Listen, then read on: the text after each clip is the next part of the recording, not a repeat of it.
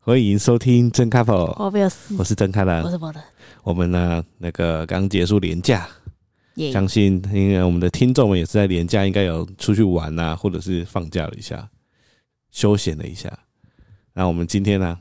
想要来聊聊我们这次的年 假。赞！你自己先说了我是觉不得是我会安排，我觉得很棒，我很满意。好，那先从大方向来说，哦，大方向就是我们廉价，因为是呃，因为廉价我们自己都会回台南嘛，有些清明节一定要回南部吃润饼。对，嗯润、饼就那是个一个吸引我回去的主要的食物。 某人是一个很怪的人，他不，他不是特别爱吃润饼，但他超爱吃， 润饼皮，超奇怪。我可以整包润饼皮吃掉半包一个人。你说你们家的润饼皮是怎么来的、啊？我跟你说，用咖喱有一间超爆老牌的润饼皮的老店，嗯只要是清明节呢，它就是夯到就是很像电视那种，它就会有非常多的人手，加派非常多人手，然后彻夜不停的一直在用润饼皮。那你就一大早，就是我妈跟我阿姆他们就会一大早说，好，那今天几点要去排队，就很早就要去排队，然后买好几斤的润饼皮回来。润饼皮啊，我觉得有些听众可能呃无法想象，到底好吃的润饼皮跟不好吃的润饼皮差在哪。那以我这个没有那么特别爱吃润饼皮，但是我亲口吃过某人口中的这个润饼皮呢，来跟大家做个分享啊。大家一般知道的润饼的润饼皮啊，它就是呢有时候会容易破，薄薄的。但是想象上，它其实是一个容器而已，它是装润饼料的容器，所以呢，你对它不会有特别的期待，对。但是某人家的那个买的那个润饼皮啊，它单吃啊，超级 Q，超 Q，它的 Q 是那种就会想说哇，这怎么这么有嚼劲？啊，再来就是对，重点就是它有那个甜味，但它不是那种大家印象中台湾人的甜，它就是那种米淡淡米香的那种甜。没，错，真材实料。哎，所以你在吃润饼的时候，你的注意力都会被润饼的料给吸引走。但是你单吃润饼皮的时候，你就可以把注意力放在润饼天哪我皮真上的面。是很想，你现在讲一讲，我超想超想吃的。可是我觉得，我不知道台北有没有这种润饼皮店，可能没有，就是我不确定啦。或是台北人，你可以推荐一下你们呃地区的好吃的润饼皮吗？我是没吃过啦。某人甚至疯到想要叫他妈妈寄润饼皮上对来台北。我真的我真的有点后悔没有寄，可恶，那他是要进冷藏还是冷冻啊？就是冷冻吧。冷我冻，在家热乎，我不知道啊，我没有试过，说说不定明年可以试试看。对，呃，就是这样。所以我但我们今年没回台南 啊，对，我们就是觉得啊、上次过年回台湾真的太恐怖了，我们怕到现在至今都没有回去过， 真的很恐怖，好不好？ OK，对，所以我们就临时决定想说啊，不然就是在那个台北市附近走一走就好了。我的个性就是，如果一旦决定要去附近走走，不回台南，我就开始开所有住房的那个网站 APP 啊等等的来看，然后地毯式的搜索所有。我会先从就是适合的住宿开始扩散，就是比如说我看到一间住宿，我觉得很棒很赞，我就以这个点去扩散附近的景点来安排整个行程。那因为我们哦太临时决定，就是。呃，不要回台南，然后要订房等等的，所以其实附近好的民宿啊都被订光了。然后我就一直很纠结要不要屈就于我看了就觉得啊，这间好像还好，到底要不要去？到时候我就觉得说啊，算了，那我就来我的老朋友，就是 Airbnb。我已经很我们已经很久没住 Airbnb，因为小朋友出生之后，其实大部分 Airbnb 都不太适合。对，所以我就开了 Airbnb，开始地毯式搜索。其实讲白一点啊，就是某人喜欢找那种让人怦然心动的住宿。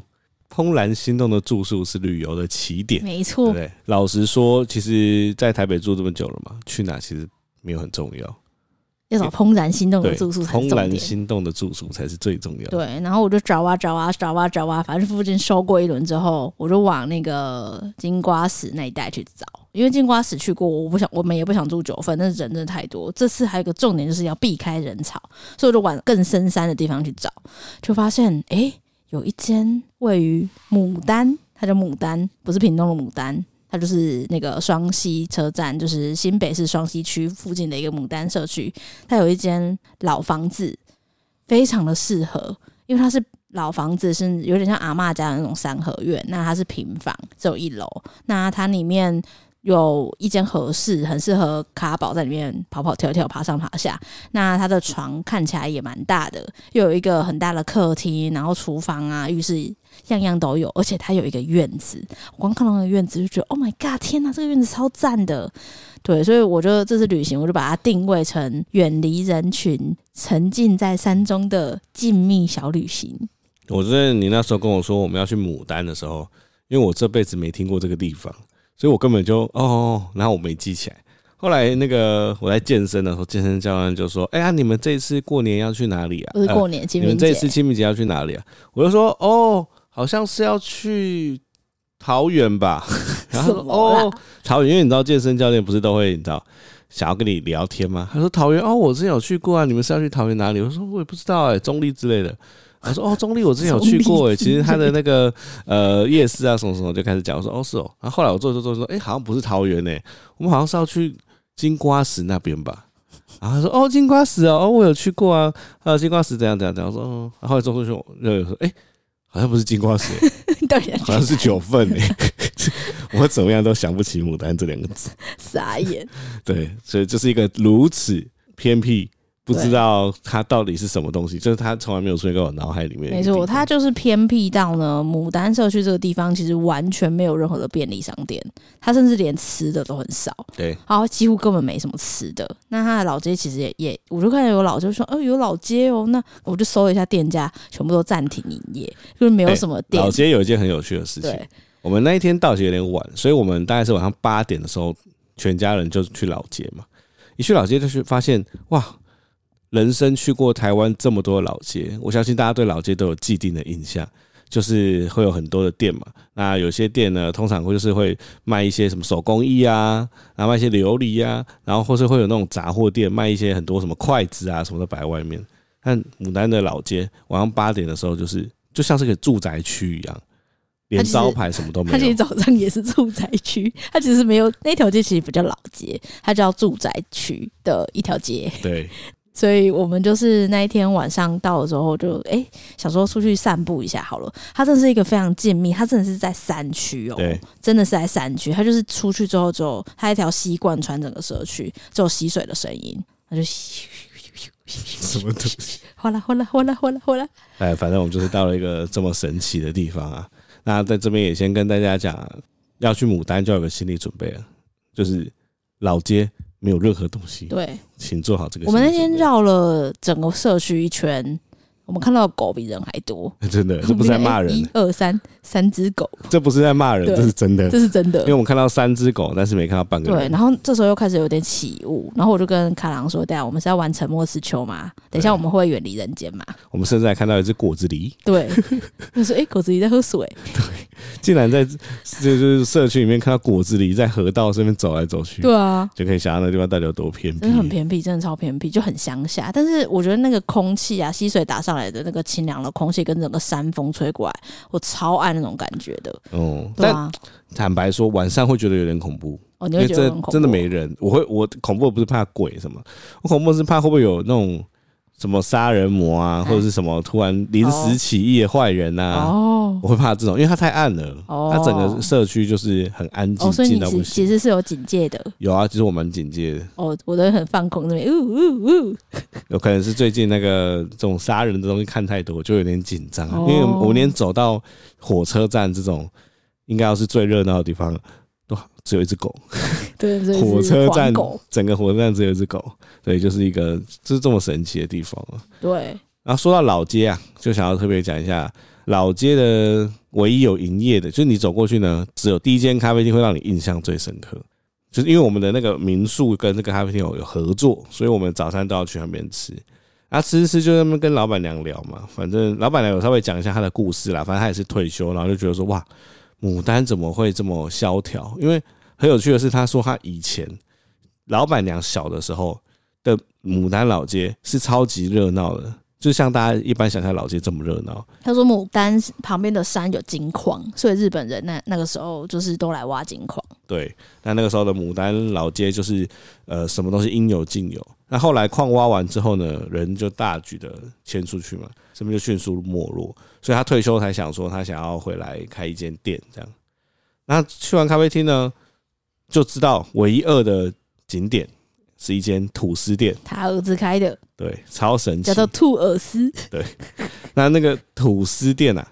我那时候一直觉得说，为什么这个地方会有吐司店，而且在路标上面还写说完美吐司美店。吐司店，然后你知道自己我写看到兔耳丝叫完美吐司店，我原本想象是哇，这个山里面应该是有一间吐司店，然后它的装潢会非常文学，木质调、木地板，然后有很正的那个老板娘在那对，边然后还做有那吐司个荡秋千对啊对对之类对的，对，可直以接就让说你打卡。哇，就是开始在那边想象说哇，这个社区有这样的店好赞哦、就我们走去是一间普通的民房，然后其实里面也没有什么装潢，它里就面是哦是个工厂，它就是个工厂，对，它是个吐司工厂，然后他那个老板娘的儿子走出来，他就是很朴素，他就是感觉被熬夜，就是连夜做吐司，满脸胡渣，就哦哦，你们要买吐司吗？所以啊，这个牡丹老街啊，唯二可以在 Google Map 上看到可以评论跟打卡的，其实都是同一家人。对，然后那间咖啡店最有名的是山药奶昔，因为我觉得很特别，是我们到这个地方才发现新北市的双溪有这么多特别的名产。因为我一直在那边，我一直想到就是炎亚纶他们啊，就是那个营业总啊，他们第一季的时候，他们因为在新北贡寮那边开设嘛，所以他们找食材都往新北这边走。那我想说，哎、新北的山区应该很多食材吧？结果我们到了这间咖啡店之后，老板娘才跟我们介绍说，哎、其实新北它很有名的那个食材，第一个就是山药，那他就用这个山药呢来打出奶昔。那这原本是他自己觉得觉得很好喝，自己在家打的，就他客人就说，哎、你干嘛不把这个当成你店里的饮料？就就一炮而红，真的很好喝、哎其实也没有到一炮，因为没什么观光但是 客，真的很好喝啊。但算是它的招招牌啦。他很，招牌他应该在退休前是个艺术相关产业的人，因为他气质很好，而且又吹萨克斯风，他是画家，画家。对，网那络上查到了。对对对，然后他在那个做奶昔的时候，他会很精致的在上面用蜂蜜拉一朵牡丹花、欸，对就，是很细心哎、 但是啊，那个老板娘讲一件事情让我觉得很好笑，就他说他的那个咖啡厅的外面的外墙啊，请了一个学生来帮他画画，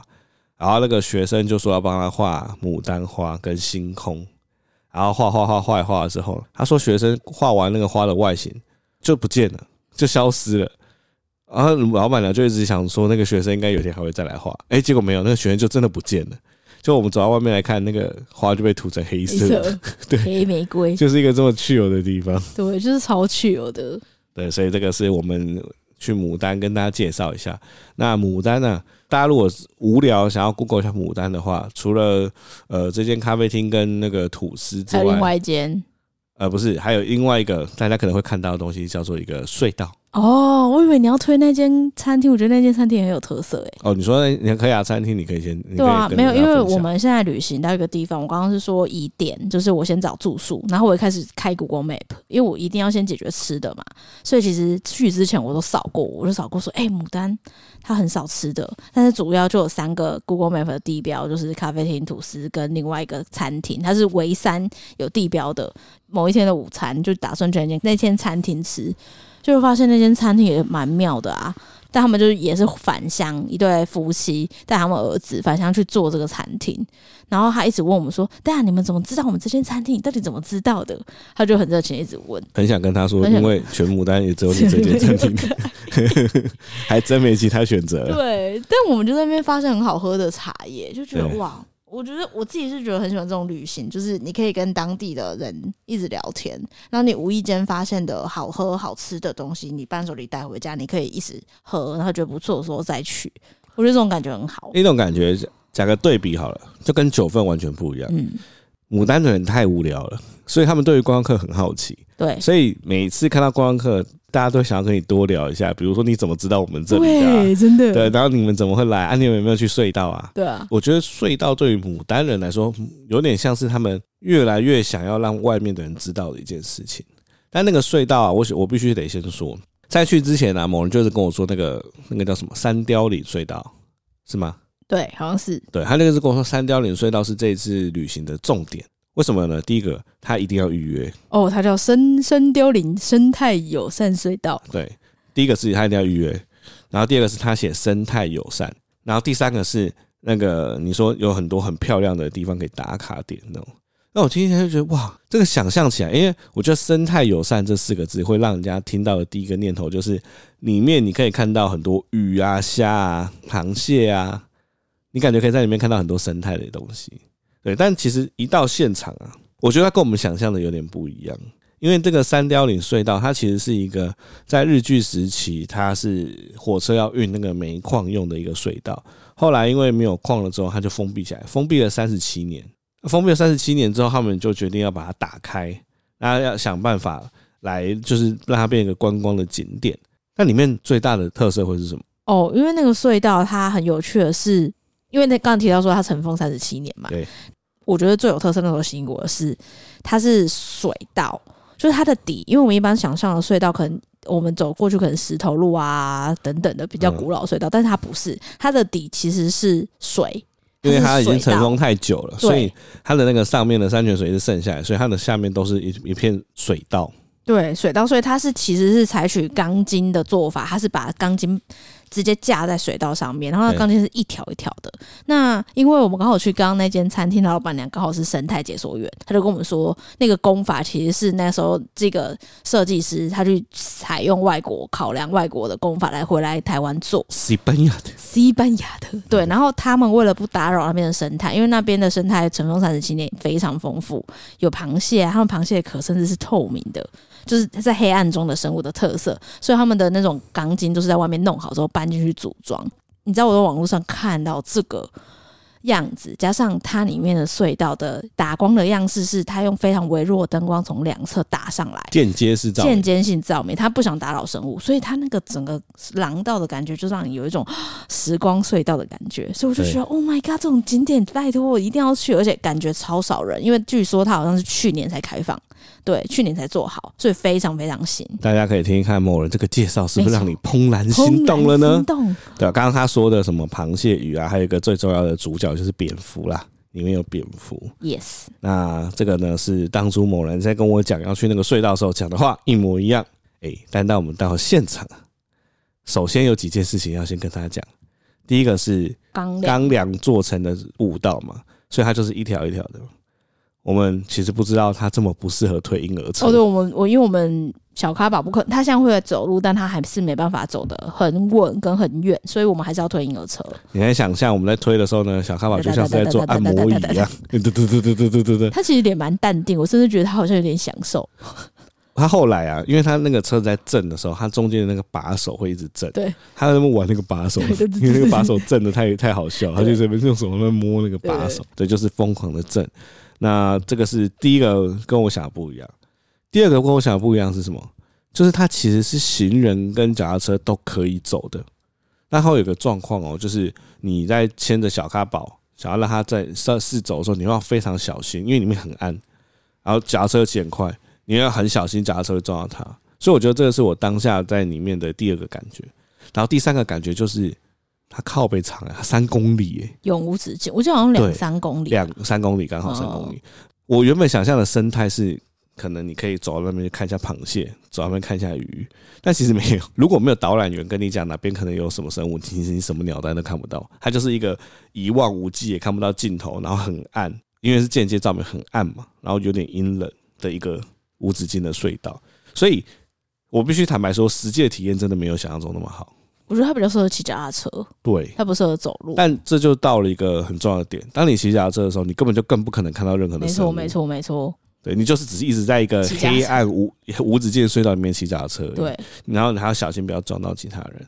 这个是实际体验的。所以在那个某人刚开始讲的时候，我听了觉得哇，干台湾有这么屌的隧道哦，但实际体验的时候，其实真的体验，老实说对我来讲没有到很好。然后那天生态园有跟我们讲了一件事情，我就回去也想了很久，就是呢，他说大家有印象没有？然后里面有蝙蝠嘛，那蝙蝠也算是这个隧道的一个，我觉得它可以算是一个重点的主角吧，因为他们甚至都记得蝙蝠在哪个地方。但第一个是你骑脚踏车，你一定得开灯吧，因为里面太暗了啊，你不可能不开灯。所以脚踏车会造成的两件事情，一个是开灯的光，第二个是骑脚踏车的声音，还有就是你如果看到行人，你会按那个叮叮叮叮叮，这两件事情都是蝙蝠最讨厌的。蝙蝠讨厌光跟讨厌吵，所以你脚踏车开放多了之后，蝙蝠就会飞走了。那这个地方它它最重要的事情就不见了。我突然觉得你很像蝙蝠侠爱好者， 蝙蝠，蝙蝠蝙爱好者，蝙蝙蝠蝠协守会护队，蝙蝠协会，不是，我不是安蝙居蝠，分布我不是蝙蝠协会，我只是在想这件事情的两难，哦，就是我可以感觉得到，想要把这边发展成观光， 然后哇！你现在好像上争论节 对目，因为我在走的那个当下，其实我想了很多，哦，就是这个隧道怎么会变这样？哦，你懂我心中的那个矛盾点吗？哦就是好，第一个矛盾点是想象跟实际的不一样嘛，第二个矛盾点是生态跟观光的的冲突。我说哦这一定都会啦，对，但是你希望可以维护这个生态，所以你做了这些事情嘛，就是我说那个，就比如说钢条的隧道啊、间接照明，都是为了保护它。但是脚踏车跟人这样子争道，跟脚踏车本身这件事情，它就是会让蝙蝠待不下去了。对吧？蝙蝠协会的会长讲完了吗？我要落泪了，我们蝙蝠已经没有什么地方可以去了。笑还有死我！哎你们人类还有插这个隧对啊，道我刚好吗？也跟那个导览员也聊啦，他就说，因为这个隧道呢原本是很严格哦，它就是非常少，它只有就是一天开放可能一百二，一百二十个人进去。但他说为了促进这边的观光对，然后官员真的他们有他们的可能有包袱或等压等力啊，的因为毕竟那得花超多钱的啊，超多钱的，对，所以他们就是第一，他们开始开放大型的观光团进去，对游览车那对种不，对？然后第二就是他们也让脚踏车进去，因为好像新北最近很推崇什么脚踏哎车，新北有一个的那政策叫做什么？什么海岸环线什么啊狗的，反正就是大家可以想象的那个什么九份金瓜石，不是不是那那一条都可以骑脚踏车，他想要推这个，对我自己觉得它也是两难，因为有时候你刚刚提到生态跟社区发展嘛，因为牡丹如我们所说，它是个非常偏僻的小镇，小镇村，它其实根本就没有什么观光资源。那对它没有好不容观易光资源有这个生态隧道开发，它可以可能引起三貂岭或者牡丹这两侧的小镇带领它的观光的对人潮，所以我觉得他们可能也在思考这件事情吧，但这真的很两难。对就啊是我也不是一定要帮蝙蝠讲话就，是在帮蝙蝠哦只讲话。是我在想，我今天如果是一只蝙蝠，不是我如果是一只蝙我一蝠，定会抽不死。我一定大便在你们这些人类头 上。哦，我们那时候还想说他会大便在头上，尿然后尿比较毒。那个对生态员还说，人家小心不是大便，是是他的尿，尿尿他的尿很毒。 Yes，那那如果我今天是不是蝙蝠？我今天如果是官员，我到底要怎么抉择？因为我自己觉得长远来看，诶，他哦去年还是上个月，它是去年啊，去年开放嘛，对，我觉得人越多，嘿一定到时候会出事。我也觉得。为什么会出事呢？因为它夹车跟人争道，里面又暗，然后它的那个钢条其实很危险，就是你一跌倒啊，你手机只要掉出来就没得救了，它一定会从钢条跟钢条中间的缝掉到最下面的。而且他有提到，因为那个隧道很老了，其实它里面都会装一些检测的东西，嗯它要检测它的湿度，就是它到底有没有坚固，而且比较脆弱的地方，他们是有防土墙在在对，把它涂起来。所以其实我觉得它控制生态以安全来讲的话，我觉得还是蛮重要的啦。而且那一天呢、其实有一个很大的关键，我是事后想想我才细思极恐。就是我们那一天去啊，其实人很多，所以你不会有任何感觉。但如果今天当我们去的时候，整个隧道三公里啊，明蒙只有我们三个人，看其实蛮恐怖。 哦啊，但你刚刚说人少啊，现在又觉得很恐怖。对啊，所以我是说，以我们自己亲身经历啊，嗯如果他人真的少到不行啊，嗯你在走那个三公里，因为三公里它其实没有什么变化，它就是一很条暗的对它三就公是里啊、对，而且是你看不，你无法从起点看到终点有个洞，有个亮光，有个希望，没有，它就是从头暗到尾。我觉得它比也没较有什么适合。我之前去纽西兰啊，他们有那种很珍贵的钟乳石洞嘿，他们就是你要买门票，然后也是带导览团。我觉得它比较适合，就是你预约制，然后一定要跟导览，对然后就是走完。对，就是不能骑脚踏车。对对对对，就是这种比较适合这种，我觉得比较适合这种生态，因为刚我也刚觉得好我们在牡丹待三天两夜，第二天就遇到大停电。然后大停电呢，因为我们早上起来嘛，就是一一早其实都是那个卡宝起来，然后卡朗起来，然后我我就继续睡。但是那一天就是突然哎睡睡睡，然后突然啪，那个三合院里面的灯都熄了，没错，然后我突然觉得看好恐怖、哦。小卡宝吓得赶快去拿鞋子给我 们，不知道他在想什 么。对，我们我们弄弄，然后要出门，然后我们一出门，因为我们住的地方离那个隧道口，它有一段路，离那个要进去的那个隧道口很近，你就看到导览人出来骑台机车挡在那边，说：“哎呀，隧道间可能都不能进去，因为都停电，然后灯都熄了这样。嗯然后我就想说，干，如果我那时候在里面的话，我又走到中间，啊，我没带手电筒，哦我真的会尿出来，我会尿 出来、我真的尿出来、真的超恐怖， 超恐怖的、然后蝙蝠又啪啪啪啪也不会生气。啊，终于可以尿到你头啪上了，吸废你物。血，之类 对的。啊，我觉得这是一个问题啦，就是实际上去的时候会遇会的感受。但蝙蝠协会会长，我们还是有一个愉快的假期吧。啊是啊是是是，没错没错。反正我们就没有走啊完，我们走走哎到大概等一下说到隧道口，我还要讲一件我觉得很怎样好笑的事。前面不是说它是预约制嘛，对啊，所以你如果没有预约，你就只能排候补。然后我们那一天的早上，我们就想说要去排候补。如刚某人所说，他要从开头的地方走到那个叫什么站啊？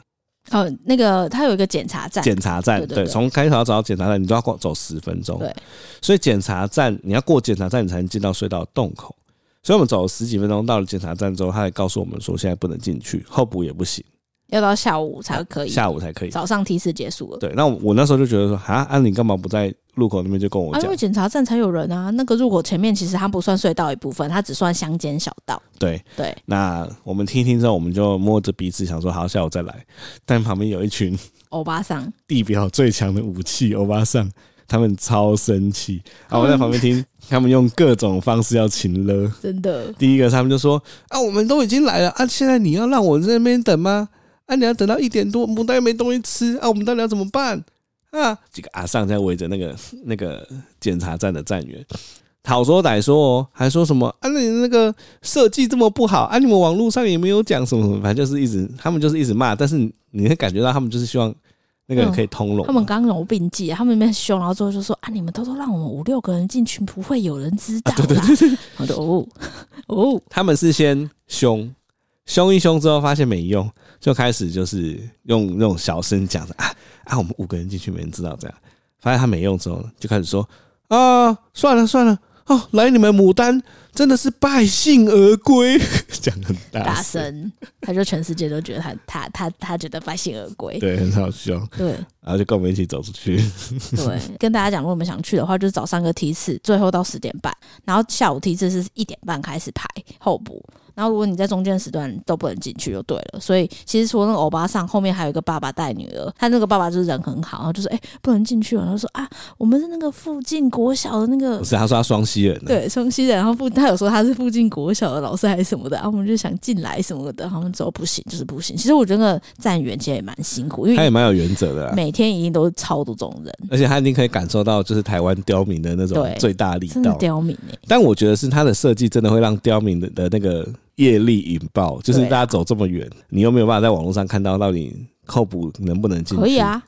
没有候补不行，但是你预约名额没了，对啊，不是啊，你可以看那到预约因名为额它没约有。名额很少啊。对，但他时段都有有写，我记得，只是我没有注意，那时候我没有注意，我想说，哎、那应该是吃完之后就可以去了吧？它三个，因为它一天最多一百二十人嘛，对啊所以它三个时段就是一个时段四十个人，好像是两个时段而已、哦哎早上跟下午。反正它就是有很少的名额啊、对啊所以对啊你你其实大概八成的人都会去排候补啊。对吧、但是建议大家还是可以先预约啊，嗯然后如果没有的话，候补其实大部分都可以进去，就登记一下资料就可以进去。没有，我要讲一件很残酷的事情，这样啊建议大家不要去。会吗？我觉得我还是会去诶、嗯我完我完全不想去。哎没有，你这是因为没走到后面，它真正精彩是在三貂岭那边，它有一个镜面水池。我知道我看到照照对片，啊，对啊，但我觉得隧道走三公里就为了看那个水池，我觉得超没意义很多网美都为了那个水池去拍。没有很多网美是直接坐火车去三貂岭，他们没有走那我一不确个。我不确定从三貂岭可不可以直接进到那个可以啊入口， 可以啊，可以啊，可以啊是吗？对啊。啊，因为他是哦他从三貂岭过来跟从牡丹过去都可以啊。哦，好，那这样讲，好，如果大家真的很想去的话，建议你就是从三貂岭车站下车，从隧道进去里面拍一拍，因为所有的呃景点啊、打卡点啊，甚至蝙蝠， 大家都在三貂岭那边。可是我觉得如果是我没有带小卡宝的话，我还是会想跟导览团走一次。哦，因为毕竟里面有很多很比较特别的生物，跟隧道的功法跟历史，我觉得我还是会想知道。嗯，所以我个人还是觉得我我还是会去。如果有小孩就不建议了。有有小孩，他如果会走路还好，但是如果是小婴儿车要推婴儿车，那就就不建议。对我觉得这种很特别的历史、很特别的功法，然后里面还是有生物，我觉得还是很值得。而且他们，我觉得他们导览团都是非常有质感的导览团，他们是非常认真在解说的。没错，对，但是可以吗？蝙蝠协会会长。某某人在去之前就是这么热血的跟我讲，没错，对啊，因为毕竟它有它的独特性。如果你说只是一般的，你知道隧道啊铺水泥地，没有什么挖沟，没有这种时光隧道的灯光，还有这种特别的功法，我就觉得我算了。但它的功法真的让我有点惊艳。哦，对、啊，是蛮屌的，因对为啊他、其实现场体验起来走起来会觉得说这到底怎么做的，因为他的那个钢筋是这样子一条一条一条一条一条一条的绑起来，对，这真的是蛮特别的，是吧？对啊，我们 Airbnb 的主人他自己有一个粉丝页，他是在地经营非常久的古道专家。他其实，在沟通的过程中有跟我说，诶、他们这边有合作商家，除了牡丹老街的店家以外，他也推荐了双溪的某间咖啡店。牡丹观光协会会长， 没错，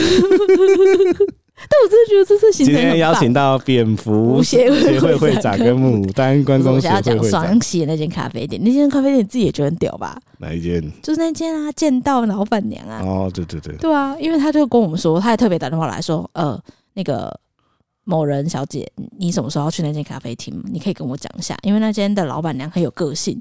那如果我先让她通知的话，她可能会比较接愿意接待小孩，因为她的咖啡店有写说她不接受宠物跟小孩。嗯，对，所以我就跟他讲说我们什么时候去，他就很认真的帮我们打电话跟那老板娘讲，他是双溪的一间咖啡厅，叫做丝肉咖啡。那你进去，因为那个老板娘她是剑道的专家，所以你一进去就看到，哎、怎么有一一座老平房，然后有剑道场，还有剑道的器具等等。因为台湾我真的没看过什么人在练剑道、欸哎、我今天里面我只有一个感想，这样，老板娘肯定不缺钱，对我也觉得，因为她她的方式是你进里面缴了一定的入场费，对不知道五百块吗？我忘记了，反正就一点，因为我们不用钱，我们是民宿客人，我们不用钱。缴一定的入场费之后呢，什么蛋糕啊、马芬啊、烤吐司啊、咖啡啊，咖，啡啊、茶都可以随便你喝而，且他的东西都超好而。且它东西都是都高是超超高档好超高档。哎、我觉得我们很容易有这种行程的、可是它就是的它的咖啡的高档已经不是大家想象的那种高档，它咖啡的高档是它有大概十二到十四种咖啡豆，都是很贵的咖啡豆摆在那边，然后它问你说你想要喝哪一个，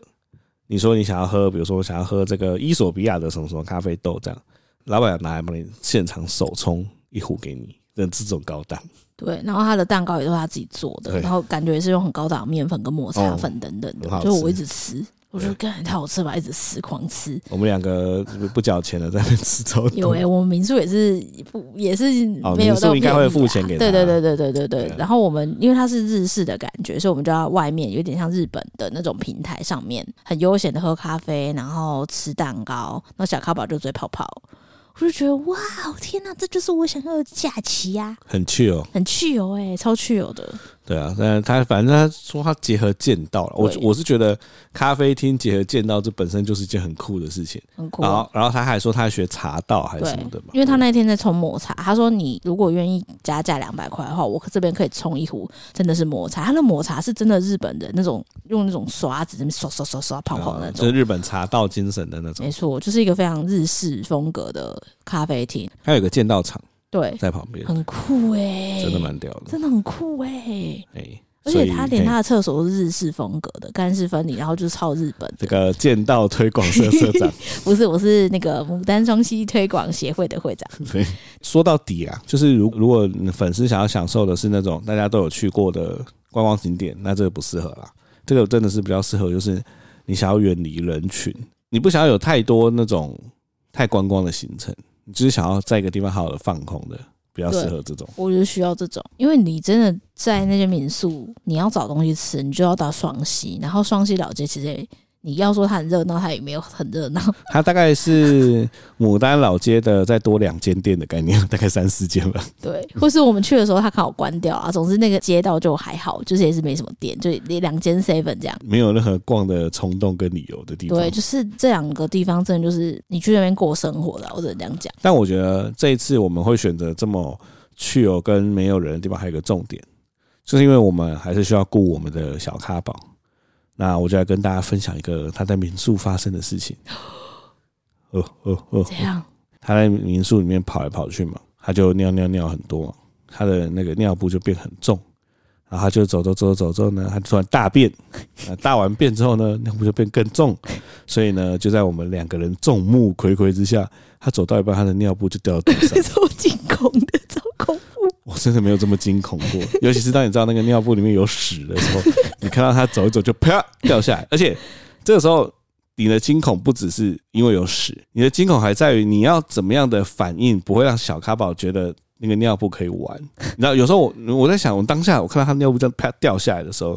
我那时候最怕的事情就是我们俩说：“哎、你尿布怎么掉了？”然后他看到我们就哎，欸 就拿线用手去搅他的大便之类的。我超怕他做这种事情，所以当他这样子掉下来的时候，我其实当下吓得不知所措，因为其实，在尿布掉下来之前，他是先走到某个地方，然后他两只手搭在墙上，然后就开始就准备大便，他就。呃呃然后我们两个还都会看他笑，说他哎、他大便，你好笑，还用这个姿势，就他两只手趴在墙上，然后站着，用屁股翘屁股在那边大便，然后看看就笑笑的把尿布就丢下来。 看，此生没有这么惊恐过我，真的是捡死哎、他的屎还滚出来，对啊 ，Oh my god，但还好庆幸老天保佑，没事啊，他大的是圆圆的那种圆小圆的颗对我们圆现在圆的对于便便大便都很有研究了，就是知道它是大圆的啊、大一条的啊，还是炸死啊什么的。对，对，所以这算是一个很惊恐啊！我必须说，因为小咖宝现在已经会跑了，会走会跑，那真的是已经把顾小孩提升到一个新的境界。那感觉就像是你从二 D 的世界变成三 D 的世界，对他来说了。啊所以他现在开始乱跑嘛，他就是什么东西都要打，什么东西都要摸。我觉得最大恐怖的事情在于，他好像觉得什么都可以吃、欸，对啊，因为它就是还在口腔期，没有。我觉得最大恐怖是它会想要把你手甩开，然后跑去未知的地方。哦，对对，他想要探索这个世界。对他，我其实我觉得我蛮鼓励，我也蛮喜欢他这样子的。我就是探索，我就是让他去探。我通常都不会阻止他干但。要在安全的前提下。对对对对对对对那对刚刚说到什么都可以吃呢？我最印象最深刻的就是我们在那间十楼咖啡，然后我就跟小咖宝两个人在玩玩玩玩玩，他就突然跌倒嘛，跌倒之后他就用手去撑啊，他撑的时候就发现地上有很多的硬硬的东西，很好玩，是石头。然后我就想说，哎、第一次让他玩到那么多石头，我就走过去蹲下来说，哎、你看好多石头，好好玩哦，他就拿起来 吃，而且还被你拍到，对。拍到他就把一颗石头当做米饼一样塞到嘴巴里面。其实我觉得啦，就是他吃进去，他知道很难吃跟很硬，他就会知道那东西不行吃。但是当然是前提不会太恶心的状态会不啊。会太脏了？对啊，就是还是会怕，就是有点两难，所以就我现在还在学习这件事情，所以买了很多育儿书。因为小咖宝最近在学校也开始会咬同学啊，争夺主权啊什么的，所以我最近开始在研究育儿这件事情，其实真的不是很简单的、欸就是我们前面只要满足他的生理需求就好，但是因为他现在长大了，他会有身心理上面的变化，你要去理解怎么跟一个不会讲话的小孩沟通。那你现在跟他讲道理，他听不懂，那要怎么用好的方式去跟他沟通呢？这真的是一门学问诶、所以我最近买了两三本书，等我看完之后，我可以再跟大家分享。我觉得现在最难的事情在于，你要怎么告诉他这件事情不行？对，大家可能觉得这件事情很简单，但这其实对一个不会讲话跟理解力还没那么强，但是又好奇心旺盛的小孩来说，这是一件超难的事情。所以你要怎么告诉他这件事情是不对的？你在他当下做了不对的事情的时候，你跟他说不可以哦，但他他其实不会马上就记得，所以这件事情真的很困难。比如说你又很凶，你说不可以、哦，他可能就嗯嗯开始哭，他可能被吓到，然后他也不知道为什么他不行。对他不一定会接收到你告诉他这件对，事然后情。如果你用比较温柔的方式说，哎、那不这样不行哦，什么什么等等，他可能就哎、嬉皮笑脸。对，他也不知道这件事情是错对对的，对，所以就很难，真的很难。我觉得我还在抓这个中间的平衡点。没错对，哎、说到这个，我们离开牡丹之后有还去了一个地方，你忘记了吗？啊。我们还去了台湾最东边的小渔村。哦，对对对对对，去台湾最东边的小渔村之前，我还先上 YouTube 多看一下那个小渔村的一些故事，它叫对啊马冈渔港嘛，对不对。那马冈渔港呢，有一些故事，就是说它里面有住着全台湾最老的海女，海女就是，如果大家有看一个韩剧叫做海岸线还是什么恰恰恰恰，恰恰海岸线哎恰海恰岸恰村还海海岸岸线线海岸村恰恰恰吧啊，那里面就那个女主角，她就去当诶、不海是女，不是女主角是牙医，里面是另外一个女女配角，她去当海女。然后还有就是你可能现在海女可能比较先进啊，但是以前海女是你可能穿简单的防寒衣，你就要直接跳进去抓那个海胆。其实听说是因为那个韩剧之后，海女才被才变得很红，就这个职业。那也发现说，诶，台湾其实真的有这样子的人的存在。那最老的海女呢，就在马岗村里面，已经高龄八十七岁。对，然后她她那个时候，就我也是看 YouTube 的啦，她就说他们从小就靠海为生，她有六个小孩哦、然后她跟她老公都是靠海为生，她她是海女，她老公是海南这样。然啊后她老公在四十四岁的时候，就是当海南的时候死在海里面，对，就是靠她一个人要养六个小孩。然后他们去海里面要抓的东西有什么呢？他们就是像你说的，他穿一个防寒衣，然后拿着一根钩子，铁做的钩子，就这样。对然后还有一个网袋子，那他进去里面嘛，他就是会随顺着海流，用钩子勾着石头这样前进。那他最重要的就是找海胆，然后有机会的话也会找找看有没有龙虾。还有一个更重要的就是那个那个什么草，海草叫什么海草、海带。石花冻吗？哦，石花洞对，石花新草北它海岸沿对岸对很对重要的石石花草这样对，啊，这最重要就找这三个。然后重点是石花草比较好找，但是石花草在全部采上来之后呢，要经过六次的洗要洗六次，还要晒，这样就很麻烦。所以就是这个工作就越来越少人做。天哪！我在看《海岸线恰恰恰》《海岸村恰恰恰》的时候，里面也是那个女主角她的同事，一个老奶奶，她的那个呃女儿也是死在海里，对啊，因为然它后真它的的蛮危险她的先生也是死在海里，但是她先生是渔夫，然后也是死在海海上面，对啊就是全家都死在海上面。是真的会有风险。就是很，那其实很有风险，因为他们在那处汉军里面，它是补上来之后，它是有一个类似浮圈嘿，他们会把那个海放进去，放进去的那个浮圈，然后他们有规定说，你最好是潜下去之后，你你不要太贪心，你太贪心，你可能就会有危险，嗯你就是拿到一个你你就要浮上来。因为它没有氧气瓶啊，它其实就是自由潜水的概念。对对对对对，结果那个女配角她就太贪心，她就下去潜水，她就哎、我想要拿更多，结果她就被困住，反正就是没有气，嗯，然后是靠其他海女把她救上来，所以我觉得这是一个非常危险的职业。对啊，因为他们说他们说海女出去通常不会太多人，因为那资源就这样。哦，还有一件事情，它不是一年四季都可以出海，哦他们只有一年里面只有两到三个月可以出海。第一个是配合那个海胆的习性，第二个是还有就是其他的因素，所以他们只能出海时间又超短，对啊。然后那个台湾最老海女家养六个小孩，我觉得蛮屌的。反正我们就去那个马冈渔村，那它很有名，就是潮间带，他们有一片潮间带。嗯，对我上次看到那个，我就觉得哦，我要带小 couple 去潮间带看螃蟹、看鱼之类的。就他就第一次体验了在潮间带，就是脚脚触碰到海水的那种触感。他一开始有吓到，但他后面胆子整个大开，我觉得还蛮惊讶，他就开始这边想要踩踩踩踩踩踩踩，马冈渔港的潮间带很适合带小孩，因为对啊蛮安全的，相对来说对蛮蛮安安全。全的。然后他就没有玩海带啊，对，总之我觉得经过这次呢，他其实生病了，看了五次医生嘛，大概五个礼拜吧。但我们去潮间带晒一晒之后，他就好了。对，那我们今天应该说这是我们今天最大的心得啊、对，感冒看医生五次，不如去晒太阳一次。就去打太阳让他晒，然后他就是晒到就是廉假过后回托儿所，老师说：“哎呦，科宝怎么晒那么黑啊 对，？”就觉得很赞，男人就没错是要黑呀、对，没错，这就是我们这次出游啊，跟大家讲。那最后，最后要跟大家说的是，我们从那个新北回来啊，晚上去吃一间亲子餐厅。那亲子餐厅呢，不多说，重点是亲子餐厅后面有一个游乐器材。那在那边呢、因为某人那个时候在，我你在干嘛？我在吃饭，人在吃饭嘛，然后我就陪小咖宝去那个溜滑梯那边玩嘛，就发现小咖宝意外的受姐姐的欢哎，迎。真的很厉害，他很厉害耶！对，那那个跟大家分享那个震撼的一幕啊，就是有一个漂亮的姐姐，她跟小咖宝的第一次相遇呢是溜滑梯，不是都会有那个九宫格可以转的吗？我就带小咖宝去玩嘛。那小咖宝当然什么都不好乱转一通，就那姐姐她就转了转，然后就说你看一一九这样，那小咖宝就哎、欸，小咖宝根本看不懂嘛。 然后他们两个就先建立了一个第一印象，这样。后来我就带着小咖宝去玩溜滑梯，那我去玩溜滑梯呢，那个姐姐也跑过来。哦，那个姐姐六岁，溜滑梯有一种版本是两个溜滑梯连在一起的。她就说她要跟小咖宝一起玩，我说好啊好啊，我就把小咖宝放到溜滑梯，那姐姐就会跑到另外一边的溜滑梯，两个人坐着嘛。然后坐着呢，小小咖宝就看着姐姐，然后姐姐就看着小咖宝。那准备要滑下去的那一个瞬间呢、小咖宝就把手搭在姐姐的手 上。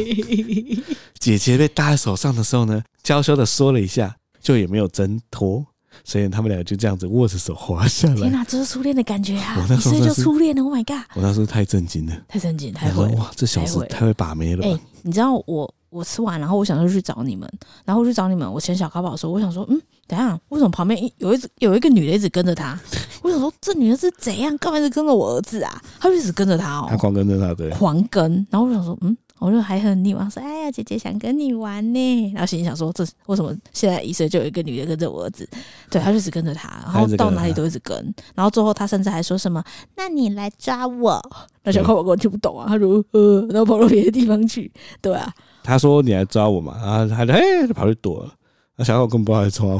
回，小狗就玩自己的。对嗯后来他跑出来跟我跟我说，我躲好久，他都没发现 我。我说啊他们废话，不知道在干嘛。